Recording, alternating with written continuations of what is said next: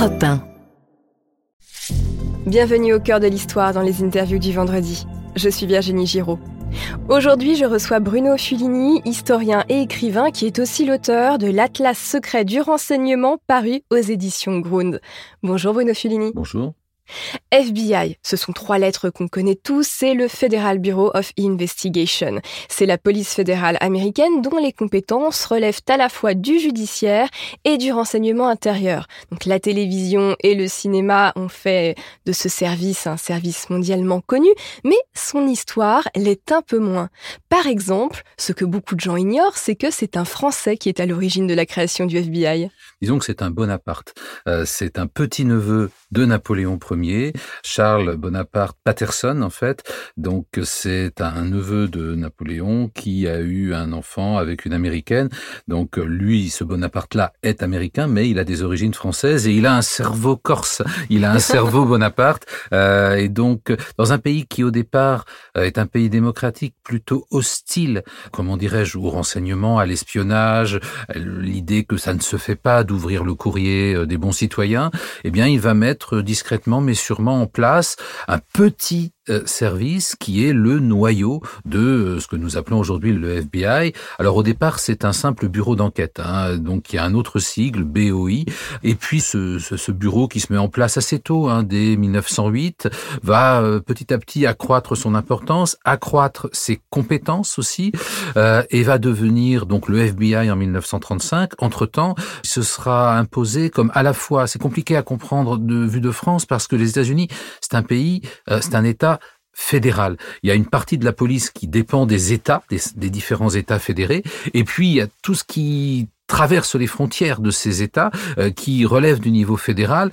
les, États ont longtemps résisté à l'idée qu'il y ait une police au-dessus d'eux, mais ça s'est imposé parce que la criminalité euh, a très vite joué avec ces frontières intérieures. Et donc le FBI, c'est d'abord un service de police judiciaire fédérale, mais aussi un service de contre-espionnage, d'antiterrorisme, euh, qui va jouer aussi un rôle dans la lutte contre la drogue, euh, qui va jouer un rôle au moment où on commence à parler de la traite des blanches contre les trafics d'êtres humains. Revenons juste sur cette expression, la traite des blanches, qui occupait un peu les fantasmes de la fin du XXe siècle. Qu'est-ce que c'est exactement? Bien c'est un trafic d'êtres humains euh, destiné à la prostitution. Et ce qui faisait beaucoup frémir à l'époque, c'est que des femmes blanches, éventuellement euh, évidemment issues de milieux défavorisés, puissent être prostituées à des noirs ou à des hommes de couleur ou à des latino-américains. Donc il y a une part de réalité, c'est-à-dire qu'il y avait effectivement un proxénétisme organisé avec des jeunes femmes de toutes sortes qui se retrouvaient dans des réseaux de prostitution. Euh, après, il y a une part de fantasme, effectivement. bon, mais ce qui est certain, c'est que pendant tout le premier tiers du XXe siècle cette expression a fait florès et euh, finalement ça n'a pas été inutile parce que euh, ça a fait prendre conscience qu'il y avait effectivement euh, tout un marché, toute une série de réseaux qui approvisionnaient les maisons closes et autres lieux de débauche. Et donc le FBI va faire partie de, comment dirais-je, des services qui vont essayer de d'identifier et de combattre également cette forme de traite. Alors, il y a le nom d'un homme qui est associé au FBI, c'est celui d'Edgar Hoover. Qui est cet homme exactement? Edgar Hoover n'est pas un policier. Euh, au départ, c'est quelqu'un qui a plutôt une formation d'archiviste bibliothécaire, qui n'est pas donc le fondateur hein, de ce service, mais qui va s'imposer, euh, qui va le réorganiser, euh, qui va régner pendant un demi-siècle en réalité sur le FBI, jusqu'à faire trembler les présidents des États-Unis successifs, puisque chaque nouveau président voudra le virer et à chaque entretien, il fera sentir qu'il possède des photos, des témoignages, des documents tels que si on l'embête, il peut répliquer. Et à telle enseigne qu'aujourd'hui, vous savez, vous ne pouvez pas euh, rester patron du FBI plus de dix ans. Euh, l'expérience a servi. Voilà, l'expérience a servi. Il n'y aura plus de Hoover. Mais sur le moment, cet archiviste bibliothécaire très intelligent, très bosseur, un très travailleur, va mettre au point un redoutable service de renseignement intérieur, comme on dirait aujourd'hui, avec des implications politiques très fortes. Euh, c'est quelqu'un de très ambitieux. Il va d'ailleurs non seulement faire du renseignement intérieur, mais obtenir d'avoir également euh, des représentants du FBI à l'étranger, en particulier en Amérique latine, pour lutter contre les trafics de drogue, avec des implantations dans un certain nombre d'ambassades. Plus tard, mais beaucoup plus tard, quand la CIA va exister et va commencer à se développer, elle va essayer de faire rentrer euh, le FBI dans le renseignement strictement intérieur. Mais ça va pas se faire tout seul, parce que Hoover est un type coriace. Alors Hoover a aussi une particularité. Aujourd'hui encore, il y a un débat pour savoir s'il était homosexuel ou pas. En tout cas, il n'a jamais été marié, il n'avait pas de femme et il vivait avec son principal adjoint, Clyde Tolson. Donc c'était minimum une colocation et très vraisemblablement un couple, à une époque où l'homosexualité, évidemment, pouvait vraiment détruire une carrière aux États-Unis. Et ce qui est terrible, c'est que lui-même a brisé un certain nombre d'hommes politiques ou de fonctionnaires en révélant ou en menaçant de révéler leur homosexualité, alors que lui avait une vie qui n'avait rien de la vie de l'Américain moyen avec femme et enfants et, et petits chiens. Donc l'une des missions du FBI, c'est de traquer les criminels à l'échelle fédérale, c'est-à-dire quand une affaire dépasse les prérogatives de l'État euh, dans, lequel on vit, on passe à la mesure fédérale. En 1956, la police est dans l'impasse face à un mystérieux poseur de bombes dans une trentaine de lieux publics à New York. Elle sollicite alors un psychiatre, le docteur James Brussel, pour tenter de comprendre le profil de celui qu'on appelle le Mad Bomber, le poseur de bombes fou. Quelle analyse le docteur Brussel va-t-il faire de ce criminel? Comment va-t-il aider la police? Alors, c'est un psychiatre, hein, ce docteur, c'est un psychiatre, et donc il va se pencher sur les éléments dont on dispose pour finalement poser un diagnostic. Hein. c'est comme cela euh, qu'il va raisonner. Il faut savoir qu'on a des éléments parce que 1956, c'est la dernière bombe, mais en fait, cela fait 16 années 16 années que Matt Bumber euh, dépose des engins explosifs. Certains explosent, d'autres n'explosent pas. Heureusement, on les découvre tardivement dans des salles de cinéma, des magasins, des, lieux publics. Et euh, c'est assez affolant de penser qu'il y a comme cela un criminel aussi euh, endurci, déterminé, qui sur 16 années va essayer de, de faire exploser ses contemporains. Le docteur Brussel se penche donc sur à la fois ce que l'on sait de ces attentats ou tentatives d'attentats, quelques écrits aussi assez mystérieux. Et il va décrire sans savoir qui il est, euh, finalement, il va le profil hein, de cet auteur mystérieux d'attentat. Alors sur le moment, on va considérer que c'est du charlatanisme, ça va être très critiqué. Lorsque plus tard, on va arrêter effectivement ce criminel, on va se rendre compte que tout n'était pas idiot dans ce qu'a dit le docteur Bruxelles. Il avait dit en particulier que ce serait un homme, effectivement, que c'était un célibataire, sans doute un peu immature, peut-être vivant, soit avec sa mère, soit avec une femme ou des femmes qui auraient un peu un effet maternant sur lui, et avec des tendances à la schizophrénie en fait, des tendances schizoïdes. Et simplement, le docteur Bruxelles était allé jusqu'à jusqu'à dire, sans doute pour signifier que c'était un peu Monsieur Tout le Monde, que lorsqu'on l'arrêterait, il porterait un costume croisé. Alors il n'a pas de costume croisé. Avec une veste boutonnée, je crois même qu'il avait dit. Ah bah oui, un costume croisé, forcément. Le boutonné, euh, bon, euh, c'était pour dire sans doute que c'était un monsieur euh, tout à fait bien, peut-être votre voisin, quelqu'un qui n'avait pas l'apparence d'un terroriste ou d'un fou sanguinaire. Alors lorsqu'il sera arrêté, il sera en pyjama, tout simplement parce que la police vient à son domicile tôt le matin. mais effectivement vérification faite dans sa garde-robe, il possédait bien euh, le type de costume croisé euh, qui se portait à l'époque. Et euh, effectivement, c'est un homme d'âge moyen, célibataire. Il ne vit pas avec sa mère, mais il vit avec ses sœurs. Et c'est un personnage un peu immature qui en fait est un fou hein, qui souffre. Il a eu un conflit avec une compagnie d'électricité qui l'a plus ou moins renvoyé. Et en fait, ces attentats visent à punir tous ceux qu'il identifie comme les auteurs de ces malheurs. Donc c'est quelqu'un qui relève plus de l'hôpital que de la prison. Mais c'est vrai que euh, finalement, le diagnostic posé à partir d'éléments type euh, quelques lettres et euh, les lieux finalement visés par ce poseur de bombes ont permis au docteur Roussel de poser, de dessiner un profil relativement proche de la réalité. Oui, c'est totalement stupéfiant. On voit que le docteur Bruxelles a saisi à la fois la psychologie et l'apparence physique de ce personnage et qu'il a aidé à son arrestation. Alors, est-ce qu'on peut considérer que le docteur Bruxelles est le père du profiling? Il, a joué effectivement un rôle intéressant, pas pour le FBI d'ailleurs, lui à ce moment-là travaille pour la police de New York, hein, le NIPD. Simplement, si on regarde un petit peu dans l'histoire, on pourrait trouver des cas plus anciens de personnages qui ont eu un petit peu ce type d'intuition. Mais oui, faisons un bond dans le temps, parce que là, on était du côté des États-Unis, mais passons du côté de l'Europe, où finalement, ces hommes avec des intuitions géniales sur le profiling ont existé bien plus tôt. Parlez-nous de l'affaire du tueur de Bonn en 1855. Mais avec plaisir, ce sera l'occasion de pousser un petit cocorico puisque euh, là, nous sommes sous le Second Empire, nous sommes au milieu du 19e siècle, et en fait, c'est un Français qui, pour moi, est vraiment le premier à inventer euh, le profilage ou le profiling sans connaître le mot, sans s'en rendre compte.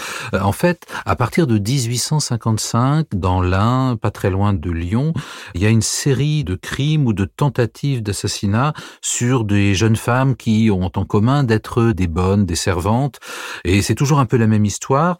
C'est un brave paysan qui a Lyon repère une petite bonne, lui explique qu'il cherche une bonne pour son maître qui a un château euh, à la campagne, avec euh, bah, une paye bien supérieure à ce qui est proposé à Lyon, avec des conditions de logement, de nourriture vraiment euh, idylliques.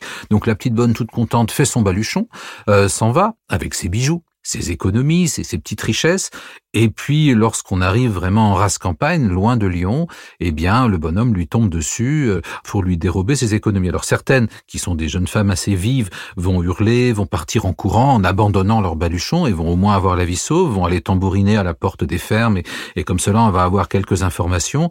D'autres, euh, ben, au contraire, périront sous les coups de, de, ce malfaiteur.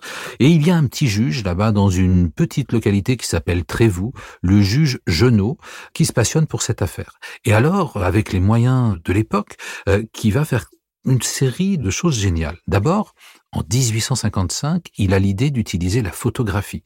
Ce qui est tout nouveau. C'est un procédé tout à fait nouveau, extrêmement coûteux. Donc utiliser la photographie pour une affaire criminelle, judiciaire, c'est extrêmement intelligent, extrêmement pionnier. Et il fait prendre en photo le corps dénudé de la première victime. C'est une photo incroyablement troublante parce que c'est pas une scène de crime, on n'a pas encore l'idée par contre de conserver en l'état la scène de crime.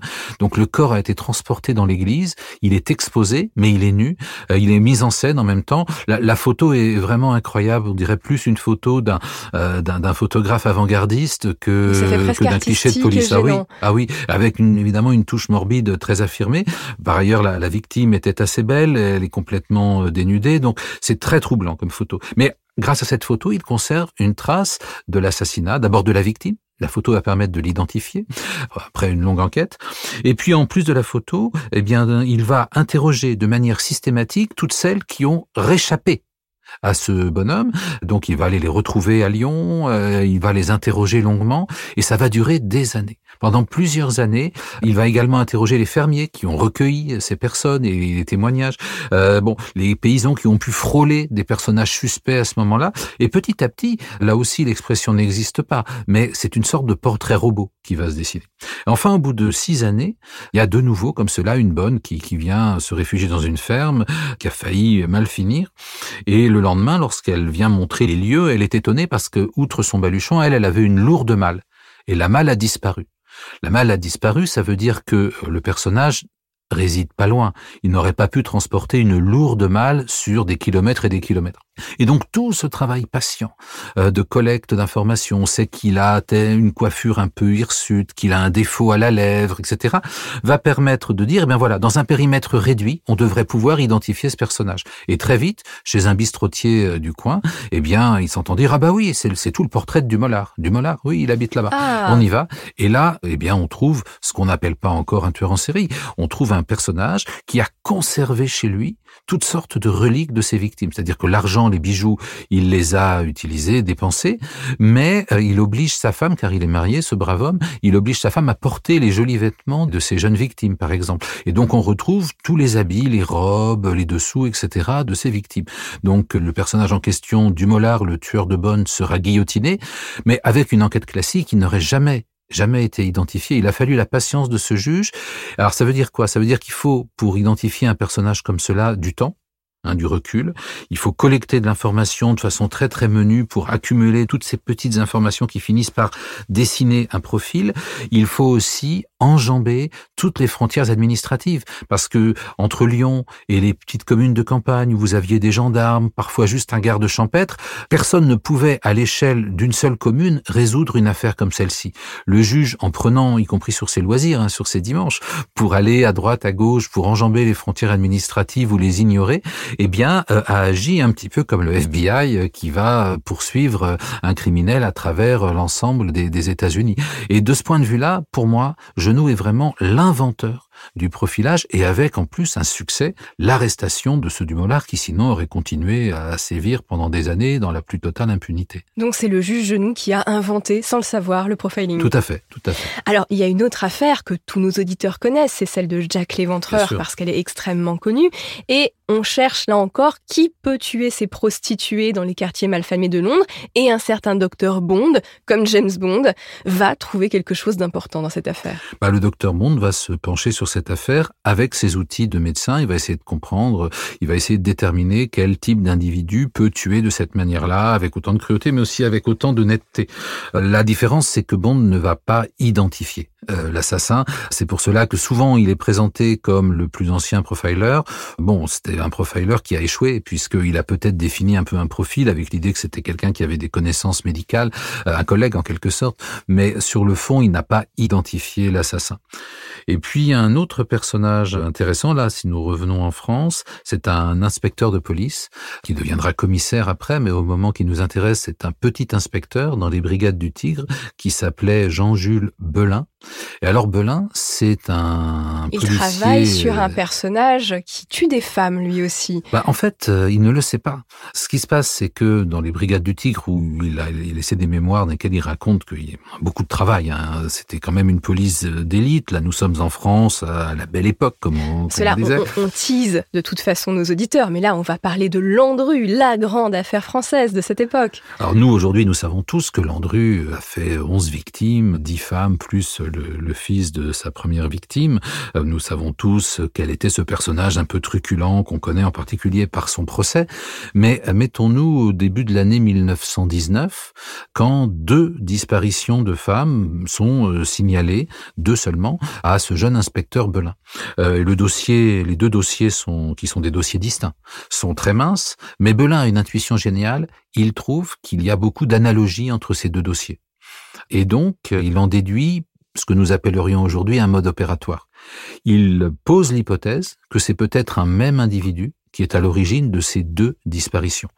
Alors dans le contexte d'abord qui suit la Première Guerre mondiale avec ses millions de morts, ces deux disparitions n'émeuvent pas beaucoup euh, les collègues. Et puis son idée qu'il puisse y avoir un homme qui, qui, tue des femmes fait même un peu sourire en fait. Et c'est contre ses collègues, c'est contre sa hiérarchie qui lui donne plein d'autres dossiers à traiter, qu'il va un petit peu s'entêter sur cette théorie qui va se révéler juste et même encore plus juste qu'il le pensait puisque ce ne sont pas deux disparitions mais onze auxquelles on va finir par aboutir. Et ce qui est fantastique, c'est que Belin, avec cette intuition et euh, avec sa ténacité, il va refaire l'enquête en quelque sorte, ces deux disparitions qui avaient été traitées un peu par-dessus la jambe par la, la, préfecture de police, eh bien, il va les reprendre, il va aller voir les, les familles des, des, disparus, il va noter un certain nombre de choses, il va laisser sa carte de visite avec un numéro de téléphone, luxe énorme à l'époque, mais dont les brigades du Tigre bénéficient, et en moins d'une semaine, eh bien, il va faire tomber Landru, qui euh, opérait dans l'impunité depuis cinq ans. Et si nos auditeurs veulent tous les détails, je les invite à lire votre livre sur Landru, qui est absolument exceptionnel Merci pour cette interview absolument passionnante, Bruno Fulini. Je rappelle que vous êtes l'auteur de l'Atlas secret du renseignement, paru aux éditions Grund. Merci à tous nos auditeurs de nous écouter. Je rappelle que Au cœur de l'histoire est un podcast européen studio et on vous retrouve sur toutes les plateformes. Et si vous avez aimé, laissez-nous des étoiles. À bientôt.